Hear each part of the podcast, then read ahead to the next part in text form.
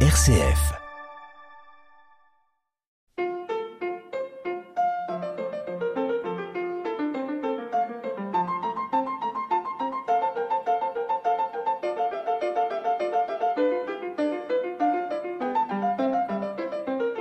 Bonjour à toutes et à tous, euh, bienvenue dans cette émission protestante qui a choisi aujourd'hui de mettre en lumière la journée mondiale de prière des femmes. Et pour cela, je suis en compagnie de Christine Harris. Vous êtes membre de l'église anglicane de Caen. Bonjour Christine. Bonjour Guillaume. Et également de Carole Lefebvre. Vous êtes membre de l'église protestante unie de Caen. Bonjour Carole. Bonjour Guillaume. Alors, dites-nous Christine, on va commencer avec vous. Quand a lieu cette journée mondiale de prière? Alors, euh, c'est le 3 mars à 18h au temple de l'église protestante. Euh, c'est 19 rue Mélange à Caen, je pense. Rue 19 rue Mélange à Caen. Et euh, tout le monde est invité. C'est la journée mondiale de prière des femmes. Mais bien sûr, les hommes sont aussi bien venus que les femmes. Alors pour commencer, si vous voulez bien écouter l'hymne de la JMP qui est chanté euh, partout dans le monde cette, euh, cette journée-là.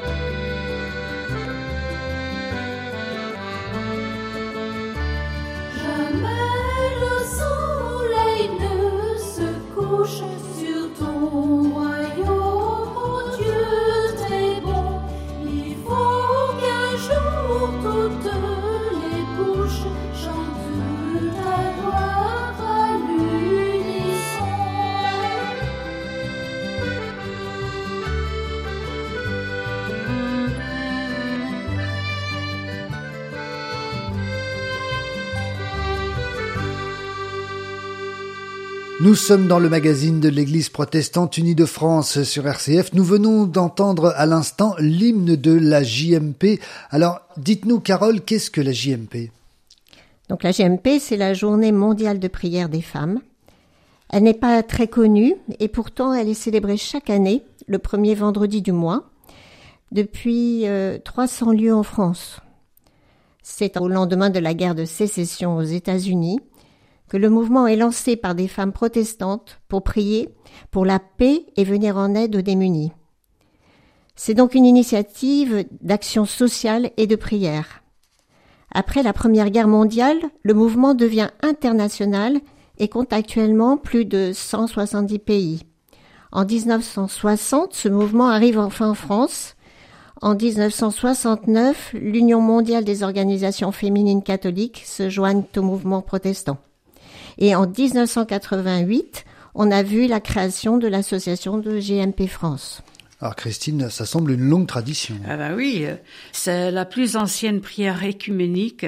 Elle date du 19e siècle, bien avant Vatican II, et même avant la rencontre d'Édimbourg, qui avait fait prendre conscience aux églises issues de la Réforme que la mission euh, l'évangélisation souffre beaucoup du manque d'unité entre les églises. Alors vous avez parlé de prière et action sociale, dites-nous en plus. Euh, oui, ben la devise de la JMP est la suivante s'informer, prier, agir. Et c'est ainsi que nous essayons de réagir aux situations difficiles qui existent et surviennent dans le monde. Il n'est pas toujours facile de faire face aux souffrances des autres quand on voit les effets du besoin, de l'exclusion, de la, de la maltraitance, on est choqué et ému. Mais il faut s'informer pour savoir comment on peut aider. Puis on prie. Et quelquefois, c'est la seule chose qu'on puisse faire. Mais notre foi nous enseigne que la prière est une action puissante et efficace. À la GMP, nous prions avec et non pour les habitants d'un pays. On se range de leur côté. Et enfin, on agit. En amont de la célébration, le Comité international de la GMP a choisi plusieurs actions caritatives ou humanitaires qui sont expliquées et une quête est faite pour contribuer à les faire aboutir. Vous nous avez invités aux célébrations du vendredi 3 euh, mars. Euh, Carole, quel est le pays qui a préparé la célébration cette année? C'est Taïwan. Parlez-nous-en un peu. Alors le pays est une île-État qui est située entre le Japon et les Philippines et en face de la Chine. Taïwan est formé d'une grande île, 394 km de long et 144 km de large, environ 15 fois plus petite que la France, et il y a une centaine d'autres îles. Elle a pour capitale Taipei avec 2,7 millions d'habitants pour une population de 23,6 millions. En découvrant l'île au XVIe siècle, les Portugais l'ont nommée Ilha Formosa, ce qui veut dire euh, belle île. Et en effet, car les deux tiers de l'île sont couverts de sommets montagneux boisés, dont la plus haute culmine à environ 4000 mètres c'est Yushan, ce qu'on appelle aussi montagne de jade. Il existe neuf parcs nationaux car les Taïwanais sont soucieux de protéger la faune et la flore particulièrement riches. Par sa position géographique, Taïwan et ses îles environnantes sont malheureusement sur la ceinture de feu. Ils subissent des séismes fréquents, plus d'un millier par an, dont un majeur qui a eu lieu en 1999 qui avait une magnitude de 7,3. Les tremblements de terre ont fait émerger une ressource souterraine, par contre précieuse, les nappes phréatiques chaudes géothermiques. Depuis la découverte de l'île donc par les Portugais, elle a été colonisée par euh, différents pays européens, les Néerlandais, les Espagnols, avant de tomber sous la domination du Japon. Et puis en 1946, de la Chine. Taïwan est donc euh, une société d'immigrants, un pays densément peuplé, multiethnique et où on parle plusieurs langues. Donc le mandarin a été imposé par les Chinois, c'est la langue officielle, mais, le mais il existe 16 langues autochtones qui sont reconnues officiellement. Malgré une situation difficile vis-à-vis de la Chine, qui la considère toujours comme une de ses provinces, Taïwan a pu installer un système démocratique depuis 2016, Madame Tsai Ing-wen est présidente. Elle était candidate du Parti démocratique progressiste, qui se concentre surtout sur les droits fondamentaux de la personne. En pleine pandémie, elle a été réélue et Madame Tsai a pu faire don à de nombreux pays en fourniture médicale. L'économie de Taïwan compte parmi les quatre tigres asiatiques et parvint, malgré la situation internationale difficile, à lier des relations commerciales avec beaucoup de pays.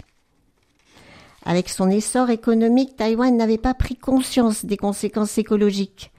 C'est pourquoi la société taïwanaise s'est depuis engagée dans le recyclage et c'est le plus élevé du monde. Chaque personne produit seulement 400 grammes de déchets par jour, ce qui est nettement inférieur à la moyenne mondiale qui est de 1,2 kg par jour. Et qu'en est-il de la vie des femmes? Avec le développement de la société civile taïwanaise, qui a été fondée sur des valeurs démocratiques, d'égalité et de liberté, elles ont désormais au XXIe siècle, heureusement, les mêmes droits que les hommes. Mais, bien qu'apparemment indépendantes, de nombreuses femmes, malheureusement, souffrent encore de violences domestiques, de harcèlement et d'agressions sexuelles, de l'utilisation abusive d'Internet et de toxicomanie. En ce qui concerne les croyances, la Constitution garantit la liberté religieuse. Le pays est multiethnique et donc il y a une grande diversité de religions pratiquées. Bouddhiste, taoïste, protestantisme, catholicisme, islam, judaïsme, orthodoxe grec. Toutes les religions coexistent en harmonie avec très peu de conflits. Et alors Christine, quel est le thème qui a été retenu cette année par Taïwan pour cette journée mondiale de prière? C'est Votre foi m'interpelle. Ce texte se trouve dans l'épître de Paul aux Éphésiens, et Paul rend grâce à Dieu pour les Éphésiens qui vivent leur amour et leur foi. Il prie pour que toutes et tous reçoivent un esprit de sagesse et de révélation et parviennent à connaître Dieu par la lumière et l'inspiration du Saint-Esprit les Taïwanais vivent une situation politique instable et se sentent menacés par leurs voisins. Les femmes qui ont préparé la célébration essaient de vivre leur amour et leur foi face à ces difficultés et de connaître toute la richesse de la gloire de Dieu, de l'héritage qu'il nous fait partager avec les saints et l'immense puissance qu'il a déployée en notre faveur. Merci Christine et Carole pour euh, cette émission. Vous nous donnez donc rendez-vous le vendredi 3 mars au temple protestant. Ce sera à 18h le temple protestant qui est situé 19 rue Mélingue à Caen. Carole, vous vouliez nous dire un dernier mot? Oui, on peut aurait terminer par ce chant écrit et mis en musique par un Taïwanais, Lei Yingting, sur les paroles de Paul.